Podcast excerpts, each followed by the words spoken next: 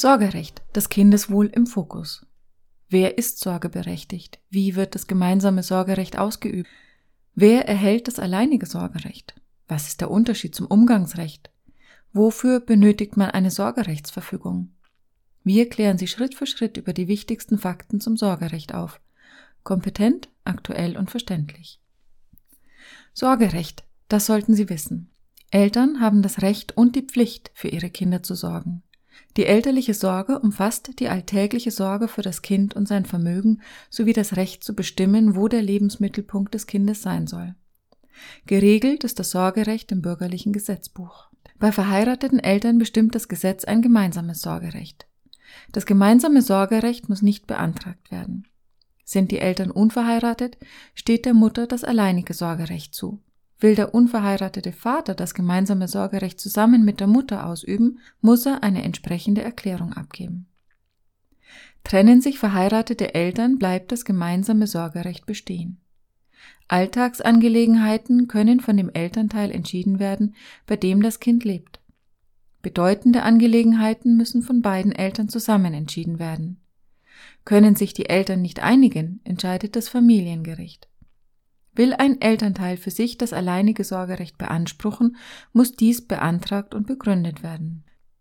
Nach einer Scheidung haben grundsätzlich beide Elternteile das Sorgerecht. Das Sorgerecht geht nicht automatisch auf die Mutter über, wenn bei der Scheidung keine entsprechende Vereinbarung getroffen wurde.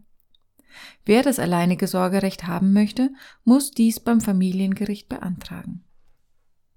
Das gemeinsame Sorgerecht beider Eltern ist in Deutschland der Regelfall. Ein Kind soll für eine bestmögliche soziale Entwicklung eine Erziehung von Vater und Mutter genießen. Bei verheirateten Eltern ist dies kein Problem. Trennen sich die Eltern, bleibt das gemeinsame Sorgerecht bestehen. Bei Entscheidungen, die das Kind betreffen, sollen sich die Eltern abstimmen und einigen. Geht es um Entscheidungen zu alltäglichen Dingen, kann das Elternteil, bei dem das Kind lebt, aber auch verantwortlich alleine entscheiden. Gemeint sind hier Angelegenheiten wie Arztbesuche, Hobbys oder Fernsehzeiten. Auch bei Gefahr im Verzug, etwa bei einem Unfall, kann ein Elternteil alleine entscheiden, welche Maßnahmen ergriffen werden sollen. Anders sieht es bei den sogenannten bedeutenden Angelegenheiten aus. Bei richtungsweisenden Entscheidungen, die das Kind betreffen, müssen sich beide Eltern einigen. Dies sind etwa Fragen zur Schulform oder bei nicht lebensnotwendigen Operationen. Finden die Eltern hier keinen Konsens, entscheidet das Familiengericht auf Antrag eines Elternteils. Problematisch ist, wenn beide Eltern das gemeinsame Sorgerecht ausüben, sich aber nicht darauf verständigen können, bei wem das Kind seinen Lebensmittelpunkt haben soll. Verschärft wird dies häufig noch durch den Umzug eines Elternteils in eine weit entfernte Stadt oder ins Ausland. Hier entscheiden in vielen Fällen letztlich die Gerichte, bei wem das Kind leben darf. Wichtige Aspekte sind dabei unter anderem die Bindungsstärke des Kindes zu einem Elternteil, die Kontinuität der Beziehung und die Fähigkeit des Elternteils, das Kind zu erziehen. Das alleinige Sorgerecht ist in Deutschland die Ausnahme. Es steht per Gesetz unverheirateten Müttern zu oder es geht beim Tod eines Elternteiles auf den noch lebenden Elternteil über. In allen anderen Fällen muss das alleinige Sorgerecht von einem Elternteil beim Familiengericht beantragt und begründet werden, warum das Kindeswohl durch ein gemeinsames Sorgerecht der Eltern gefährdet ist. Gründe können etwa häusliche Gewalt, Veruntreuung des Vermögens, Vernachlässigung oder die Gefährdung der Gesundheit des Kindes sein. Eine pauschale Aussage wie der Vater ist ein schlechter Umgang für das Kind reicht für eine Begründung nicht aus. Das Familiengericht wird die Eignung der Sorgeberechtigten in Zusammenarbeit mit dem Jugendamt und Sachverständigen prüfen. Kommt es zu der Erkenntnis, dass das Kindeswohl durch einen Sorgerechtsberechtigten gefährdet wird, wird es dem Antrag auf alleiniges Sorgerecht stattgeben. Das Umgangsrecht ist völlig unabhängig vom Sorgerecht. Es regelt nicht die elterliche Sorge, sondern das gegenseitige Recht auf Umgang zwischen Eltern und Kind. Können sich Eltern nicht auf eine Umgangsregelung einigen, entscheidet auch hier das Familiengericht. Auch Großeltern und Geschwister haben ein Recht auf Umgang, wenn der Umgang für das Wohl des Kindes wichtig ist.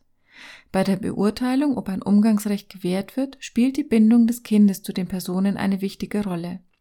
Viele Eltern glauben, wer das alleinige Sorgerecht besitzt, bestimmt auch mit wem das Kind Umgang pflegt. Dem ist nicht so.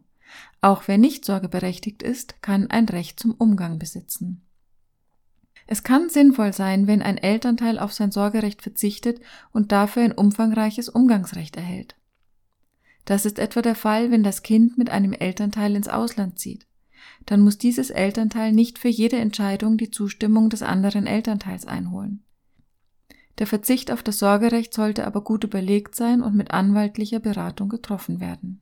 Der Staat hat das Recht, den Eltern das Sorgerecht ganz oder teilweise zu entziehen, wenn das körperliche oder seelische Wohl eines Kindes gefährdet ist. Das ist etwa der Fall, wenn das Kind zu verwahrlosen droht oder die Eltern bei der Erziehung komplett versagt haben. Das Sorgerecht geht dann auf den Amtsvormund über. Dieser wird dafür sorgen, dass das Kind in einem Heim oder bei Pflegeeltern untergebracht wird. Mit einer Sorgerechtsverfügung können Eltern bestimmen, wer im Fall ihres Todes der gesetzliche Vormund für ihre minderjährigen Kinder werden und wer das Sorgerecht auf keinen Fall erhalten soll. Für verheiratete Eltern hat die Sorgerechtsverfügung keine hohe Relevanz, da das Sorgerecht beim Tod eines Elternteils auf das noch lebende Elternteil übergeht. Die Sorgerechtsverfügung ist einem Testament sehr ähnlich. Sie muss handschriftlich verfasst werden. Lediglich die Unterschrift der Eltern unter einem maschinell erstellten Text reicht nicht aus. Verfügen die Eltern gemeinsam, so muss ein Elternteil die Sorgerechtsverfügung handschriftlich verfassen und beide Eltern müssen unterschreiben. Es kann aber auch jedes Elternteil eine eigene Sorgerechtsverfügung treffen. Maßgeblich ist immer die Sorgerechtsverfügung des zuletzt verstorbenen Elternteils. Häufige Irrtümer im Sorgerecht. Die Adoption eines minderjährigen Kindes ist nur mit der Zustimmung beider leiblicher Elternteile möglich. Daran ändert das alleinige Sorgerecht nichts. Auch im Fall des alleinigen Sorgerechts muss die Zustimmung des anderen Elternteils zur Adoption eingeholt werden. Beim Streit um das Sorgerecht verweigern manche Elternteile als Druckmittel die Zahlung von Kindesunterhalt. Zu Unrecht. Die Ausübung des Sorgerechts und die Pflicht zur Zahlung des Unterhalts haben nichts miteinander zu tun. Ein Anwalt für Familienrecht ist die vertrauensvolle Ansprechpartner bei allen Belangen zum Sorgerecht. Er kümmert sich um die sensible Durchsetzung ihrer Rechte zum Wohl der Kinder.